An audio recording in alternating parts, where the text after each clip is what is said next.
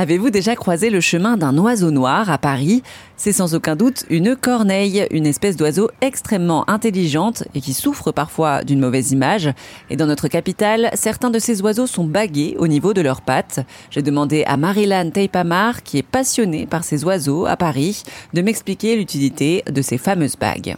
Eh ben, le bagage sert plutôt à suivre leur mouvement dans Paris, c'est-à-dire qu'il y a des ornithologues amateurs qui parcourent Paris, surtout dans les parcs, cimetières, jardins, avec des jumelles ou avec un appareil photo doté d'un gros zoom, et qui observent les oiseaux et qui peuvent voir les corneilles.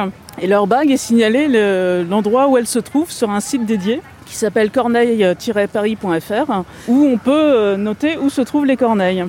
Et donc c'est pour ça qu'elles sont baguées, parce que c'est plus facile à voir euh, comme ça, on peut lire leur numéro, la couleur de leur bague et les signaler sur ce site. Est-ce que euh, les corneilles, elles ont une zone de vie euh, assez, euh, assez étendue ou pas trop? C'est un peu comme les chats et ça reste un peu au même endroit Alors justement, l'un des premiers enseignements de cette étude a été que beaucoup de corneilles se baladent. C'est-à-dire que dans l'année, en fait, elles sont pas toujours au même endroit. D'un jour sur l'autre, elles peuvent être un coup au jardin des plantes, le lendemain au Père Lachaise, le jour d'après au but de Chaumont, ensuite aller au Hall et revenir encore au jardin des plantes. Il y en a même qui ont des mouvements pendulaires, un peu comme beaucoup de Parisiens, c'est-à-dire qu'elles vont dormir au Jardin des Plantes parce que c'est un endroit qui est relativement euh, calme, qui ferme relativement tôt le soir, qui n'a pas de, beaucoup de sources de lumière euh, aux, alentours.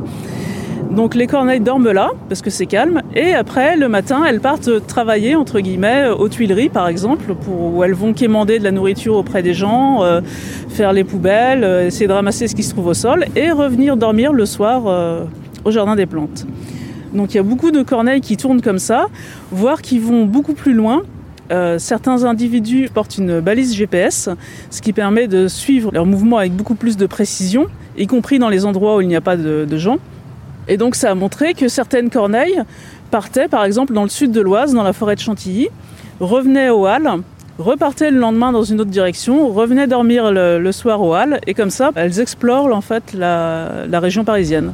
Si vous souhaitez en découvrir plus sur les corneilles de Paris, rendez-vous sur erzen.fr.